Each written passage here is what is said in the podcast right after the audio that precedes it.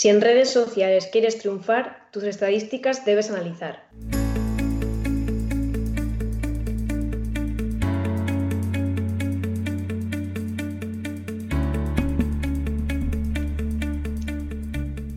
Hola, ¿qué tal? Bienvenida, bienvenido a Paradisers, el podcast del equipo de Marketing Paradise. Te habla Jorge García, orgulloso cofundador de la agencia, y estás escuchando nuestro programa número 61, en el que vamos a hablar de analítica en social media.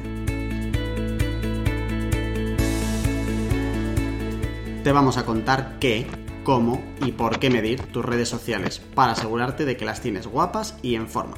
Siéntate y tranqui que es más sencillo de lo que piensas.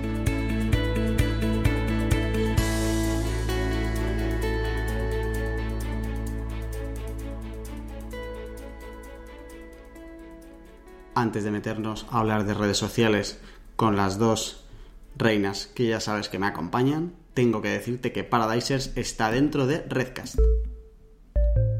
Redcast, los mejores podcasts del mundo digital y además de estar dentro de Redcast, tengo que decirte que vamos a empezar a ser, a, ser influencers porque eh, vamos a empezar a hacer directos en Instagram contestando preguntas, así que si todavía no nos sigues, síguenos en Instagram para poder decir eso de yo ya les conocía antes de que fueran famosos.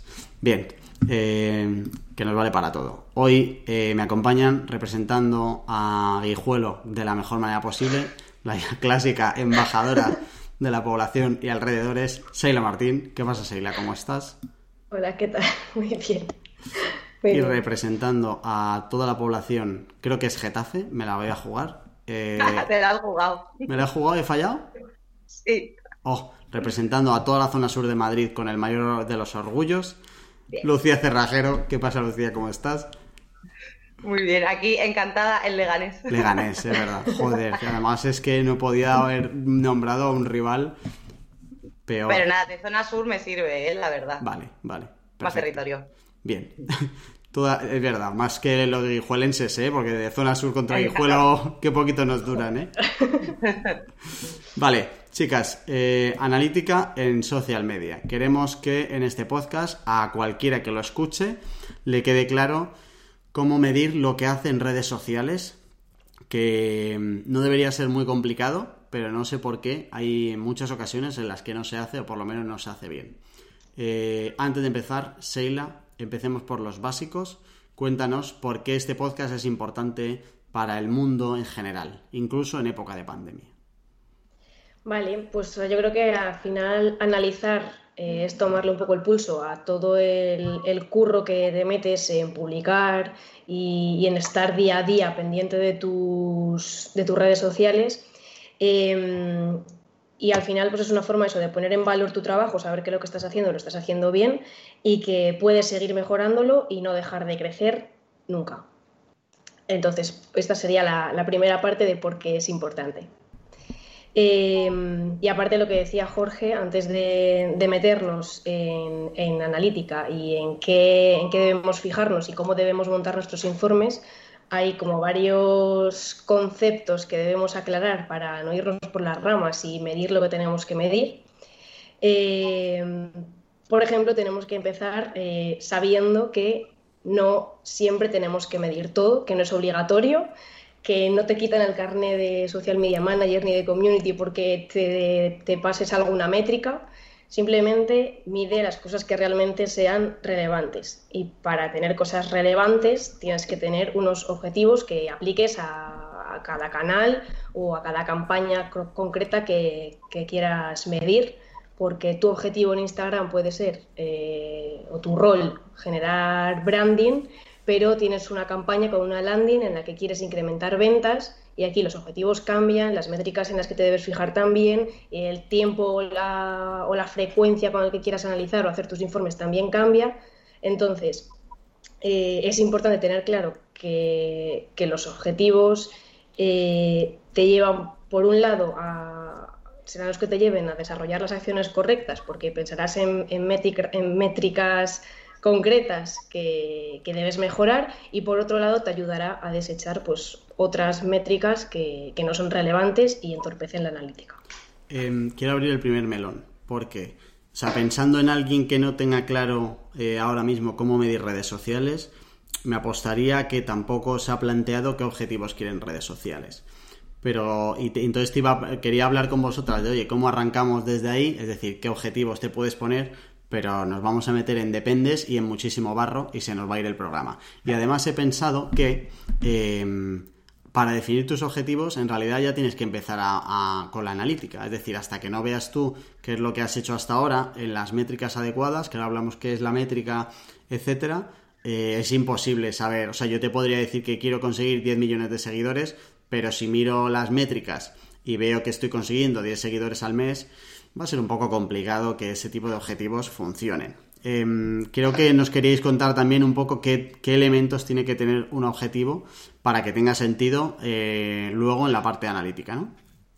Sí, o sea, la cuestión es que, por ejemplo, los objetivos los puedes establecer, puedes establecer unos objetivos de base que tengan que ver con tu negocio en general y que sean más globales y que al final es a lo que te pueden ayudar las redes sociales. Eh, o tu objetivo general puede ser lo que decía antes, o generar branding o, vender más, que, es un, básico y que todos los negocios es lo que quieren. Y además tus redes te pueden ayudar a eso, pero al final es pues eso, una cosa como muy general que, mm, que tienes que, que, medir y que, mm, y que pensar cómo alcanzarlos a través de métricas que son concretas de redes sociales. O sea, estarían esos objetivos y aparte las métricas, que es algo como más concreto, unos parámetros que son los que te llevarán a alcanzar ese, ese objetivo general, digamos, ¿no?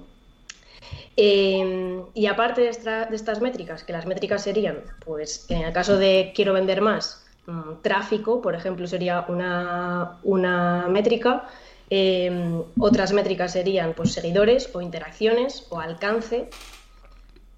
La cuestión es que tenemos los objetivos, tenemos las métricas, pero esas métricas tenemos que, concretarlas y, hacerlas más específicas, ¿no? hacer como mini objetivos o, metas más concretas, que, es lo que podemos llamar eh, KPI, y que eh, lo podemos definir aplicando una fórmula de, iba a decir de primero de marketing, pero no he estudiado marketing, así que igual es súper casposo esto, pero me parece que tiene mucho sentido, eh, que es la fórmula SMART, que las, las, las, siglas corresponden a, en inglés, a específicas, medibles, alcanzables, relevantes, y la última es timely, yo la he traducido como acotadas en el tiempo, que, que, básicamente, pues para, hacer más específicas esas, esas, métricas que decíamos, de seguidores, alcance, tal, que esto es como muy eh, disperso, eh, específicas tendrían que ser, por ejemplo, eh, queremos incrementar el tráfico, ok,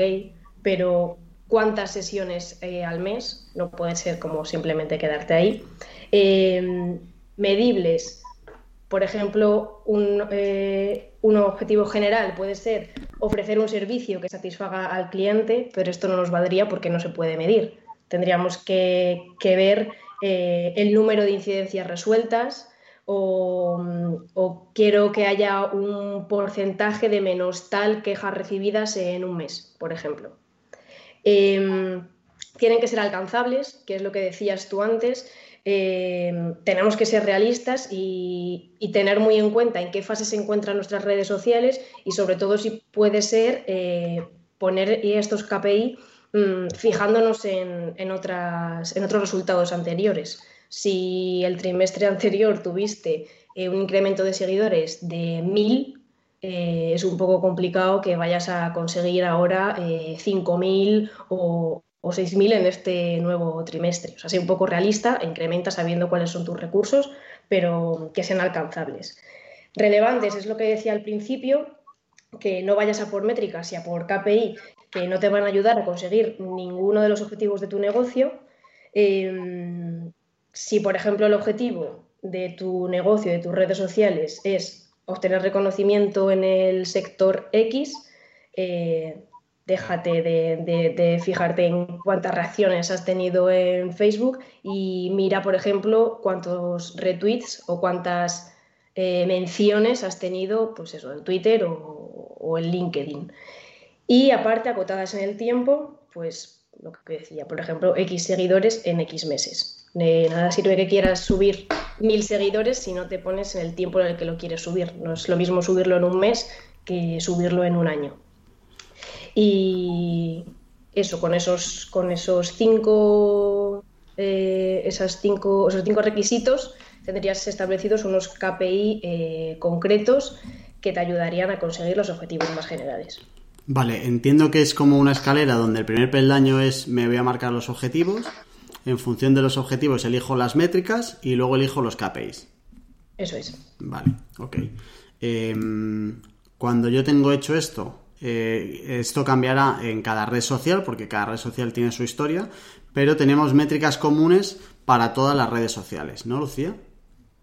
Sí, y precisamente, bueno, pues como ha dicho Seila, eh, las métricas que recojas eh, van a depender, pues eso, de los objetivos, que por supuesto que tienen que ser smart, que te hayas marcado, ¿no? Pero grosso modo sí que se puede hablar de métricas fundamentales que, que además son comunes a todas las redes sociales.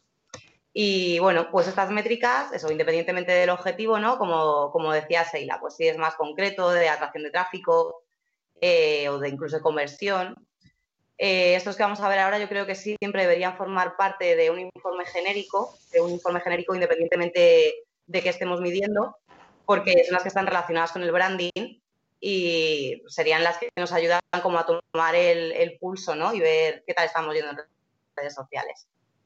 Entonces aquí dentro de estas encontraríamos seguidores, alcance impresiones, eh, interacciones y bueno, relacionado con ello el, el famoso engagement. Entonces, bueno, pues las vemos un poquito. Seguidores, eh, pues es la, que todos conocemos, ¿no? Que es el, número de seguidores y es lo que determina el tamaño de nuestra comunidad. Entonces, por supuesto, es una de las, de las métricas fundamentales. Luego, dentro de, estos KPI de seguidores, eh, no solo nos muestran, no solo podemos ver el crecimiento de nuestra comunidad, sino que además, eh, dentro de las estadísticas, de las, bueno, de las estadísticas nativas, ¿no? De, las herramientas de analítica de, que te encuentras en Facebook, en Twitter, eh, podemos obtener un montón de información sobre comportamientos, eh, datos demográficos, ¿no? Pues el sexo, la edad, eh, incluso la ciudad de la que es, que nos van a resultar muy interesantes para poder definir el usuario, el usuario tipo de, nuestras redes sociales y gracias a ello pues vamos a poder ver si se corresponde o no a nuestro mayor persona y, bueno, en base a eso, si hiciera falta, definir la estrategia. Luego tenemos el, alcance y las impresiones, que son dos KPI que están relacionados, ¿vale? Porque tienen que ver con, pues con el nivel de expansión, sí, podríamos decir, del contenido, pero que no son lo mismo. Eh, el alcance es el número de personas que, ven dicho contenido, o sea, los usuarios únicos. Mientras que las impresiones es el número total de veces que se ha visto ese contenido. Entonces, eh, tú imagínate, si, impactamos a una misma persona dos veces con el mismo contenido, eh, sumaríamos más uno en alcance, pero en impresiones estaríamos sumando dos.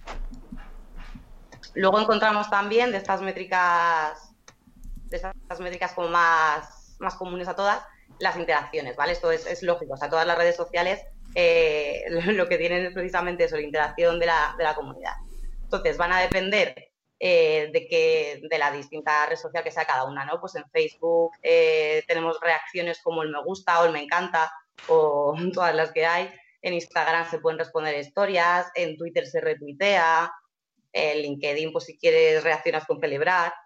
Y, bueno, estas son las, reacciones ¿no? de, cada, de cada red social que sería dentro de las interacciones y lógicamente estas acciones van a depender también eh, fundamental del tipo de contenido. O sea, si es un, si es un enlace lo que estás poniendo, eh, la interacción va a ser el clic si es un vídeo va a ser la reproducción del vídeo. Entonces no solo dependen de, la red social que sea en cuanto a reacciones, sino eh, la interacción depende sobre todo del propio contenido. Y bueno, relacionado un poco con, estos dos últimos, con, el alcance y las interacciones, tenemos el engagement. ¿Vale? Que así de primeras puede resultar un poco extraño, ¿no? Como dar un poquito de miedo, pero vamos a, intentar explicarlo muy simple, porque yo de hecho creo que si tuviera que quedarme con tan solo un indicador, que ojalá no pase, ¿no? este sería el, que escogería. Entonces, bueno, el engagement eh, mide, por así decirlo, el, nivel de compromiso que tiene nuestra comunidad con nuestro contenido. Y, bueno, pues se mide a través del engagement rate o tasa de engagement. Y, nada, esto es una fórmula que se obtiene de dividir el total de interacciones que se ha recibido en, en un determinado periodo de tiempo entre el total de publicaciones que se ha hecho también en ese periodo. ese valor lo divides entre el total de seguidores que tienes, ¿no? Entre tu comunidad y se multiplica por 100. Eh, parece así como complicado, esto se, te, se calcula, ¿vale? Las, las propias herramientas ya, ya lo tienen incluido, claro.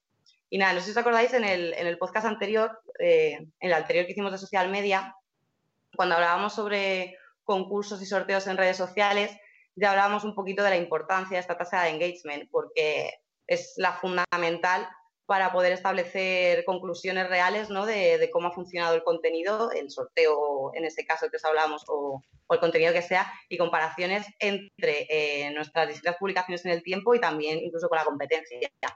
Porque, claro, nuestro, nuestro resultado eh, siempre será mejor si teniendo una comunidad de mil usuarios han participado, en el caso de que sea un sorteo, o han eh, comentado o reaccionado a la publicación 500 personas, que si teniendo una comunidad de 2.000 eh, han participado 800. Entonces, bueno, yo creo que eso, que el, por un lado el engagement, que es lo que hemos estado hablando ahora, que sería el nivel de compromiso, eh, las interacciones, el alcance y el número de seguidores son los, las métricas fundamentales que son comunes a todas las redes sociales. Em, tengo una pregunta, no sé si es de primero de marketing, ¿vale? Pues vamos a ver si la, si la apruebo. Eh, o sea, entiendo que al final eh, la tasa de engagement es la manera complicada de decir cómo de relevante es lo que publicamos, ¿no? Porque ahí están metidas todas las reacciones. Si yo publico algo y tiene pocas reacciones, llámalo tasa de engagement o llámalo pasan de mí, pero no deja de ser que no he acertado con el contenido que he sacado. ¿Estamos de acuerdo? Vale. Eh, y luego, mientras, mientras contaba Lucía esto y lo que, y lo que ha contado Seil antes, estaba pensando que podemos, podemos caer en, la trampa de elegir métricas que no sean las métricas más... O sea, al final eh, Seila empezaba diciendo que no hay que medirlo todo, ¿vale? Al final medirlo de manera involuntaria sí que lo puedes estar como recogiendo datos, pero tienes que saber un poco de todos los datos que hay, que son muchísimos, a cuáles tienes que hacer caso. Cuando defines objetivos y métricas es cuando estás eligiendo dónde pones el foco de toda la maraña de datos, pero puede haber el peligro de empezar a mirarme en, de, mirar métricas que no eh, están alineadas con el objetivo final. Es decir, que yo me ponga a centrarme en impresiones o en alcance o en seguidores, pero que eso no deja de ser el primer paso para los objetivos finales finales que, que, no van a ser mejorar el alcance, porque eso no, no te da nada como tal. De mejorar el alcance no influye directamente en ningún negocio. Y aunque, y aunque me salga del objetivo venta, si tienes objetivos propios en redes sociales no deberían ser mejorar el alcance, ¿no? O sea, hay algunos que tienen que ser como el paso intermedio o la herramienta para llegar a objetivos que sean como los finales. ¿Me explico? Que es que aquí puede ser el problema de decir, ah, pues venga, pues vamos a mejorar las impresiones. Pero ese tendría que ser el primer paso para hacer otro, que, se, que, que vendría después, ¿no? Y las impresiones que te ayuden a.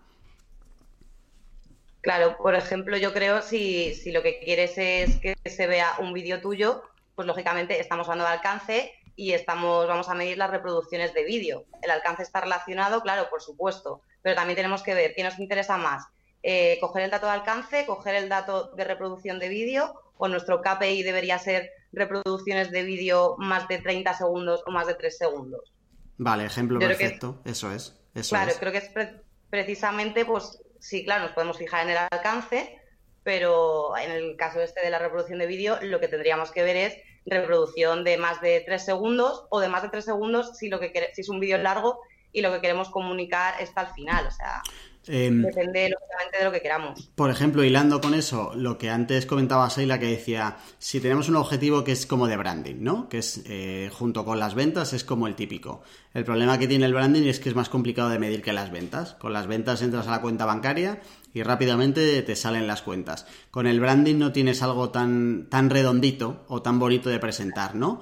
Eh, con el branding, por ejemplo, métricas que necesitas para medirlo, por un lado, el, alcance que tiene, ¿vale? O sea, digo alcance como, como ente, no como métrica de alcance, ¿vale? Pero sí que un poco toda la gente a la que ha llegado tu marca, pero también deberíamos meter en la ecuación de alguna manera, y no sé con qué fórmula, esa tasa de engagement para que no, no, nos quedemos en me han visto y ya está, porque para eso pones un cartel en el mitad de la M40 los de Guijuelo a lo mejor no saben lo que es la M40, pero es como la, la, carretera principal de la Comunidad de Madrid.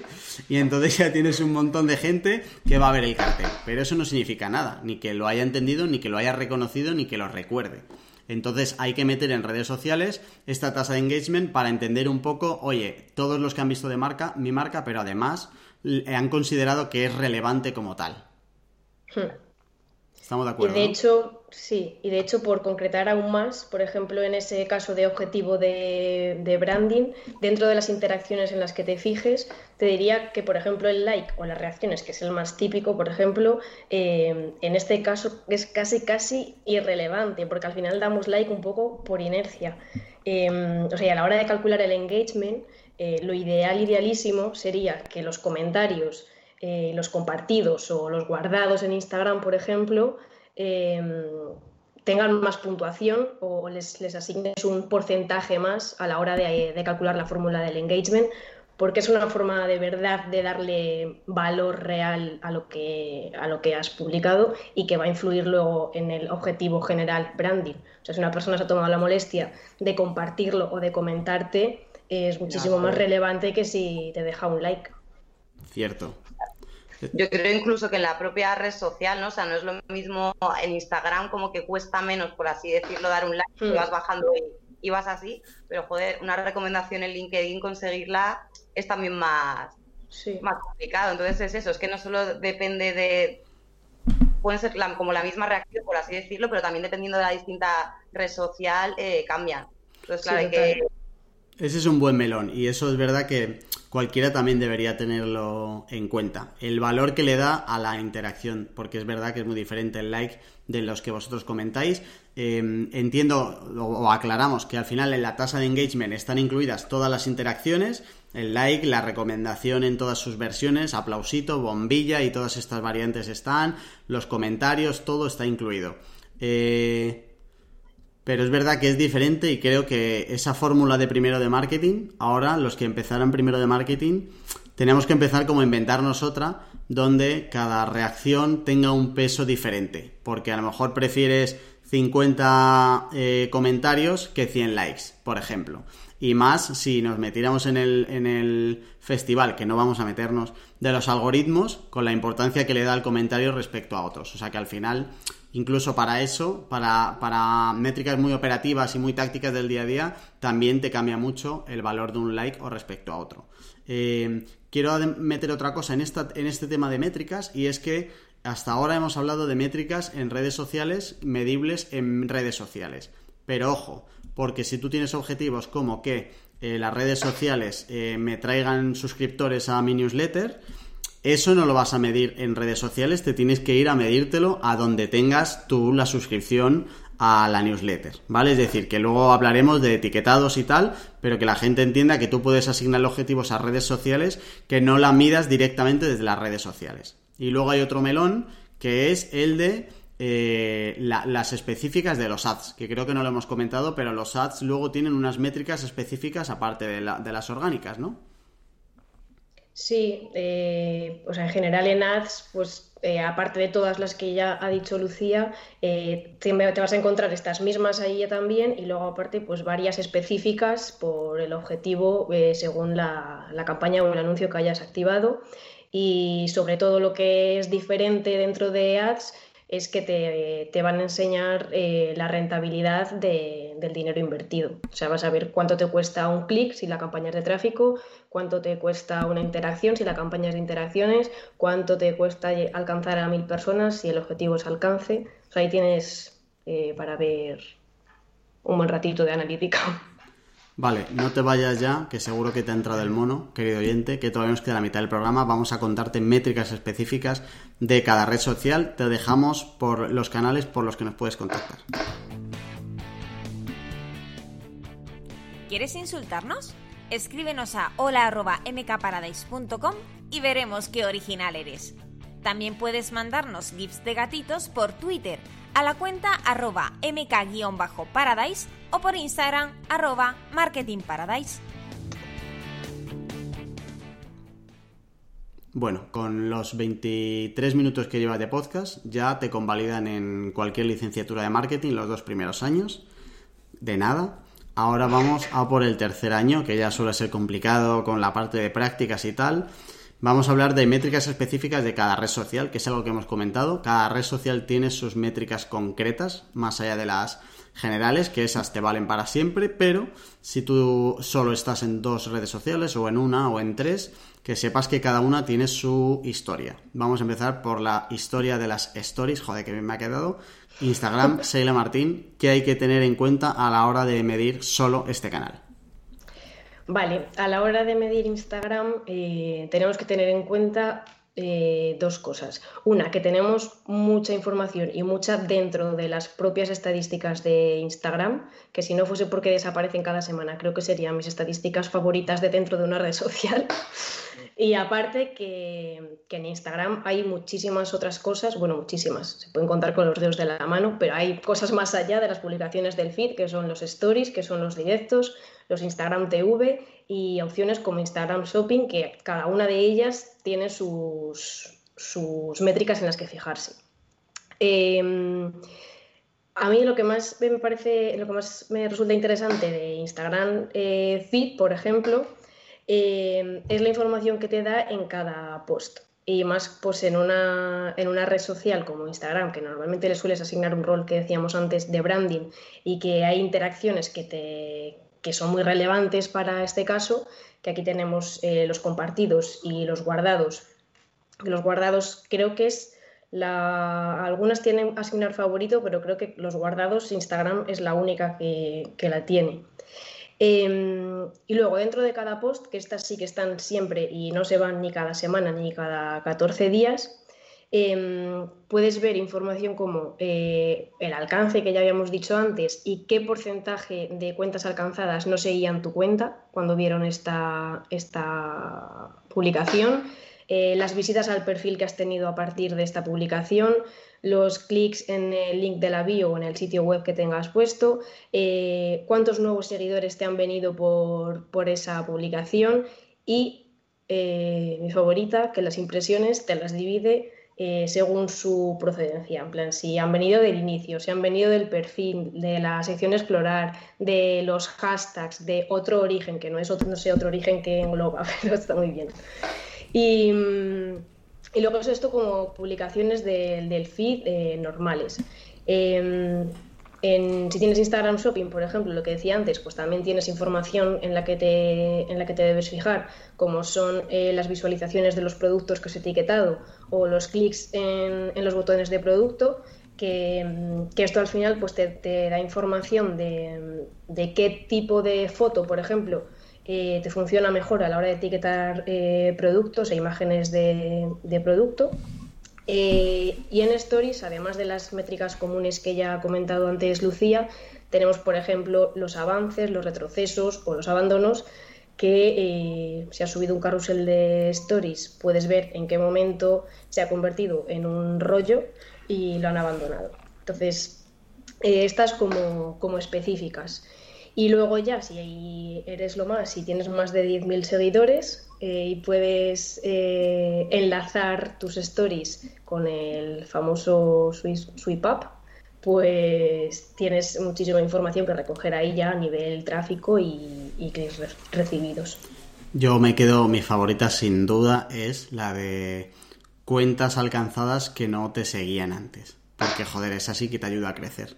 Y has dicho un montón, yo quiero repetir un poco lo mismo, hay muchas de esas que son métricas muy operativas. O sea, para mí hay muchas de esas que no tienen que ir al informe del cliente final, tienen mm. que ir al informe propio de decir, oye, ¿cómo puedo mejorar los canales sociales más allá de los objetivos generales de la empresa para luego empezar a meterse en ellos? Pero es verdad que todas son muy valiosas. O sea, em, yo tendría en cuenta todas eh, si trabajara con las redes sociales si fuera el dueño de la marca o trabajara yo las redes sociales, pero tuviera muchas cosas que hacer, intentaría cogerme el top 6 del top 6 de las que más me interesan, porque si no, si a esas hay que añadirle las generales de todas las redes, ya te queda un informe completo para saber un poco cómo vas. Sí, o sea, yo creo que, por ejemplo, en el caso de las impresiones, las puedes meter en un informe final que le entregues a, cliente, o que si, eres, si es tu marca propia, pues el informe general del mes que mires, pero de dónde viene cada impresión mm, no lo incluiría en todos los informes, cuántas impresiones han venido desde el perfil, cuántas impresiones desde no sé cuántos, pero en cambio sí me parece súper útil para el community que está en el día a día y que le ve de dónde le ha venido y puede intuir si, ha, ha sido porque se ha compartido o, le da pistas un poco también para mejorar en el día a día más que para un informe final. Em, no sé si lo has dicho, eh, eh, sale, te deja medir las stories o las publicaciones que se mandan de un perfil a otro, en plan como te mando esto porque te interesa? Las cuenta en los compartidos. Lo que pasa que no te, no te diferencia esto lo han enviado por un mensaje privado o esto lo han compartido en sus stories. Pero cuenta como compartido, ¿no? Y, y, otra cosa, ¿os imagináis algún escenario en el que alguien se guarde una publicación? O sea, es decir, es decir, o sea, eh, si, si no son publicaciones como didácticas de recordar luego, vosotras como usuarias, ¿qué publicaciones tenéis guardadas en Instagram? O sea, ¿qué, hay tan relevante para el mundo en Instagram como para guardarse una publicación para luego? Eh, yo me guardo recetas. sí, recetas o, inspiración para, de formatos y tal para, para hacer planes de contenidos o no sé, o alguna explicación de algún tema como súper concreto que, me apetezca revisar de vez en cuando. O chorradas también, que las tengo ahí y no las miro nunca también. Pero que normalmente suele ser como muy informacional, ¿no? Recetas o historias de esas que luego quieras volver a ver como si te hubieras visto un hilo de Twitter que te cuenta alguna historia. Pero los mm. clásicos eh, GIFs y cosas así, o sea, hay que ser muy friki para querer rescatar otra vez el GIF dentro de, de cinco semanas, volver a ver un GIF de un gato, ¿no? ¿O qué? Pues no digas eso, que en nuestros jajas de Instagram hay muchos guardados. la gente igual cuando está triste se los vuelve a poner y los, mira. Se los guarda en plan de, ay, para cuando esté de bajón. Todos, que se los guarde todo el mundo y los comparta. Sí, es verdad que arroba Marketing Paradise todo es guardable. O sea, yo los de Marketing Paradise los guardo todos, pero porque van directos a mi corazón. Vale, eh, ok Instagram, vamos con Facebook. ¿Qué métricas concretas tiene Facebook? Eh, Facebook, em, pues aquí depende. Si, eres de aquellos que todavía siguen utilizando Facebook como un canal eh, de branding para intentar conectar con la gente y no como un canal simplemente de tráfico y de social ads, que los hay. Eh, si eres de los primeros, pues te va a interesar muchísimo las estadísticas de las publicaciones en sí, como decíamos antes en Instagram, pues en Facebook igual. Además, Eh, lo bueno de Facebook, de las estadísticas de Facebook dentro de la, herramienta, es que aquí sí que te deja eh, tener un histórico más amplio y que puedes mm, comparar periodos o, lo que decíamos antes a la hora de, establecer nuevos KPI, pues fijarte un poco en lo que se ha venido haciendo. O para esta parte es súper útil. Y mm, esto a nivel interacciones, pues puedes eh, ver una lista de publicaciones en la que puedes filtrar eh, quiero ver el alcance pagado y el no pagado, el alcance a fans y a no fans, el tipo de interacciones que, quieres ver. Em, te calcula también un porcentaje de interacción. Esto a nivel eso, eh, interacciones y, si tu, tu, Facebook aún está enfocado, pues eso, a, a, generar branding o a, conectar con la gente, digamos, ¿no? Si ya eres eh, de los que desisten en Facebook y simplemente lo tienes como un canal que genere tráfico y con el que, con el que promocionar anuncios y demás, pues ahí ya pues toda la info que te da de, clics eh, en el enlace y los que comentábamos antes de, de Social Ads. Tenemos un programa, primera temporada, que es histórico, el clásico ¿Qué hacemos con Facebook? Por si no tienes claro ni si te merece la pena medirlo, eh, ahí lo tienes para que le eches un vistazo. Venga, vamos con Twitter, Lucía. ¿Qué hay que tener en cuenta con el pajarillo? Pues en Twitter, bueno, aparte de los que hemos estado hablando, ¿no? De, alcance, de, interacción, que podrían ser los retweets, yo creo que hay tres principales que no, que no tienen otras redes sociales y que sí que pueden, que los tiene Twitter en especial y que sí que pueden ser muy interesantes. Eh, sería el tweet principal, la mención principal y el seguidor principal, ¿vale? Porque pensamos que Twitter es, como por así decirlo, eh, la red social de la difusión por excelencia. Entonces, bueno, pues estos tres eh, serían en los que los específicos de Twitter en los que yo más me fijaría. El tweet principal es aquel tweet propio que más actividad ha tenido. pues claro, contabiliza impresiones, retweets y comentarios. Eh, eh, la mención principal no es un tweet nuestro, ¿vale? Es un, es un tweet en el que alguien nos ha mencionado, pero eh, te cuenta el, el tweet en el que alguien nos ha mencionado qué más interacciones ha tenido. Y eso pues también lógicamente es fundamental.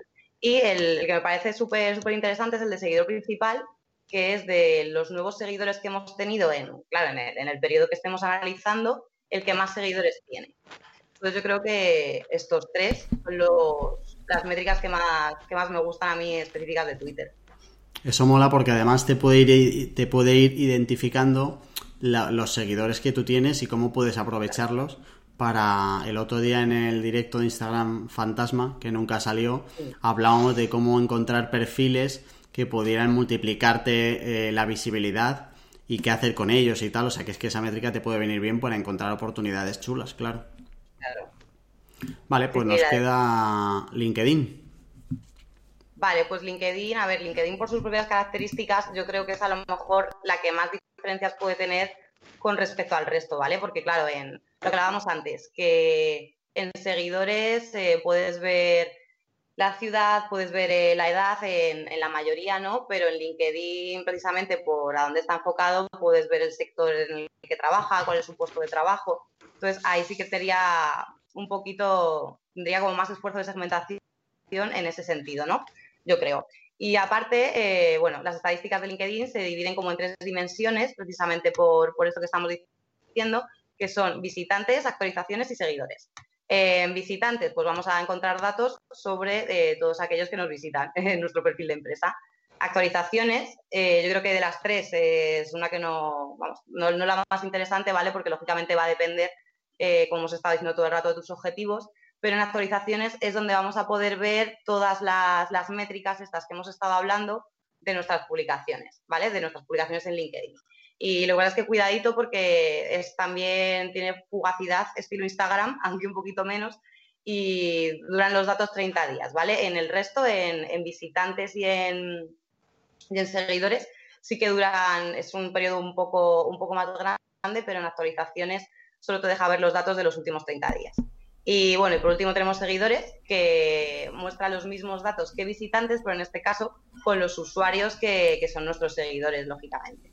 Y en esta parte también encontramos una cosa muy interesante, que es un, vamos, LinkedIn de lo que estima que son empresas de la competencia, te ofrece, pues eso, te da, te da datos suyos, que eso está, está guay, lógicamente, para poder posicionarte así un poquito grosso modo en un mapa de la competencia que, bueno, esto es una cosa que también tiene Facebook, pero en Facebook tienes tú que establecer las empresas que quieres que te mida y aquí LinkedIn te las, te las muestra directamente. A LinkedIn, que a LinkedIn página hay algo que le falta, que um, igual lo tiene pero no lo hemos comentado, yo no me he enterado, que es que yo quiero saber de mi página de LinkedIn qué interacciones corresponden a empleados de mi empresa. Eso no lo tenemos, ¿a qué no? Yo creo que no. Pues a mí desde mi perfil personal, no sé si desde el, desde el personal desde la página de empresa, sí que me ha empezado a salir ahora reacciones y los etiqueta como empleados de la empresa. Pero rollo individual. Pero no ha llegado en ningún momento a decir, yo qué sé, 50 interacciones de los empleados este mes. Porque, claro, o sea, yo ultra agradecido a que los empleados de la empresa interactúen con la página, pero joder, también me gustaría tenerlos separados, que a ver, que estoy pidiendo ya como demasiado, porque si nos metemos en el LinkedIn personal, eso es para hacer una buena manifestación en alguna plaza grande, para que nos pongan unas estadísticas en condiciones que no las hay. Vamos a dejar en las notas una herramienta que utilizamos nosotros para el perfil personal y tal, que está bien, donde por lo menos está pintado decente para poder hacer cosas. Pero si yo pudiera hablar directamente con los responsables de LinkedIn eh, a nivel global, les diría que se pusieran un poquito las pilas. ¿eh? ¿Me, ¿Me apoyaríais en la manifestación? Sí, claro. Completamente. Gracias. Gracias. vale, consejos. Y es verdad, en, en LinkedIn y en, y en, pues en, en todas, eh, el tema de eh, poder extraer los likes de gente que, que ya conoce. Igual eh, poder tú seleccionar arroba tal lo que dé like, quítamelo porque son empleados y no, claro, y no me cuenta claro, para claro. nada. Eso pasa, pasa mucho. Joder. Vale, pues en lo que eso pase, eh, consejos finales para tener en cuenta antes de que la gente se meta a divertirse un ratito con los paneles de cada red social. Sheila. Eh, Yo tengo dos que son un poco básicos, pero que se olvidan bastante a menudo. Eh, uno es que cuidado con las comparativas, que cuando se vayan a hacer se hagan en, los mismos tiempos, o que no compares eh, una semana con un mes, porque no tiene ningún sentido, y que aparte eh, intentes que, por ejemplo, si vas a comparar dos meses, que estén en las mismas condiciones. O sea, no compares un mes de noviembre con el Black Friday que un mes de agosto, por ejemplo. Que, esto se tenga en cuenta también, pues eso, a la hora de tanto de establecer KPI nuevos como a la hora de comparar porque este año me fue mejor y este peor. Y además, que cuando se extraigan eh, los datos eh, se intenten extraer siempre de la misma herramienta que puedes a lo mejor combinar estadísticas y una herramienta, porque hay veces que unas cosas te las da una y otras no te las da la otra, pero no que cada mes vayas utilizando una nueva herramienta, porque es muy fácil que la forma de medir eh, sea diferente o que bailen un par de números que de un mes a otro puede no pasar nada, pero cuando ha pasado un año y, y quieres volver atrás, no entiendes absolutamente nada de, todo el cambio que has tenido de herramientas. Y ya que estamos en este punto, eh, podemos mencionar algunas herramientas. Por ejemplo, eh, gratis para Instagram, aunque yo solo las utilizaría de forma puntual para, no sé, pues para ver tus, sobre todo tener información de la audiencia en un momento puntual. Eh, Hype Auditor, Social Blade o Social Flame, que son de Social Flame es para influencers, pero bueno, te da información de tu perfil normal si lo quieres ver, rollo engagement, eh, media de publicaciones y demás. Lo que digo, esto para, para momentos puntuales, aunque tienen también su versión de pago que seguramente de muchísima más información y muy útil. Y luego, como generales para todas las redes sociales, eh, Hootsuite, Agora Pulse, Metricool, eh, y Social Bakers, que las dejamos todas en las notas del programa. Y la que decías tú de LinkedIn, Jorge, eh, es CL Analytics, creo, si no me equivoco. Sí. Os lo dejamos todo en las notas. Van todas en mkparadise.com barra paradisers. Eh, eh, yo aportaría otro consejo más a los que has comentado tú a la hora de medir esto y es la importancia de cada mes o cada semana en función de, lo, de tu curro eh, que vayas dejando anotaciones. O sea, que al final cuando te vayas a comparar, cuando pasan 12 meses, no te acuerdas de, lo, de las casuísticas especiales que tuviste hace 12, 12, meses. Entonces, cosas como si metiste dinero, si hiciste alguna acción con un influencer, si hubo un problema de, con el algoritmo, yo qué sé, si probaste cosas, todas las anotaciones que puedas, déjalas, porque a lo mejor el primer mes no, el segundo tampoco, pero igual dentro de cinco meses no te acuerdas lo, lo anterior y estás comparando cosas que están contaminadas. Entonces no son los mismos datos y vas a tomar decisiones sobre algo que no tiene sentido. Por lo menos tenerlo en cuenta. Ya que no vas a poder compararlo igual, sí que puedas leer las notas y decir, hombre, tengo que tener en cuenta que hace seis meses eh, mi primo lo compartió en el grupo de guardias civiles de Facebook y entonces tuve un X de no sé cuántos, ¿vale? Y hay que tenerlo en cuenta esto. Y luego hay otra pata que con esto rematamos, que es cómo medir eh, las acciones que haces en redes sociales en tu página web, porque lo hablábamos antes, puedes tener objetivos en redes sociales que arranquen en redes pero que terminen en otros sitios y eso nos lo cuenta de manera maravillosa Lucia Cerrajero. Pues sí, es lo que, lo que has empezado un poquito a, decir antes, que no hemos entrado en el tema, hablemos de un poco, es, pues bueno, si te interesa lo que estamos diciendo, ¿no? Redirigir tráfico desde tus redes sociales a tu web y, bueno, suponemos que interesa, claro, eh, la mejor manera de, hacerlo es a través de, los códigos UTM, ¿no? De la, de la parametrización. Porque sí que es cierto que desde Analytics se puede ver qué red social es la que envía tráfico a esa web pero de una manera, pues eso, únicamente viendo cuál es la red. Pero gracias a estos códigos UTM lo podemos ver de una manera mucho más específica.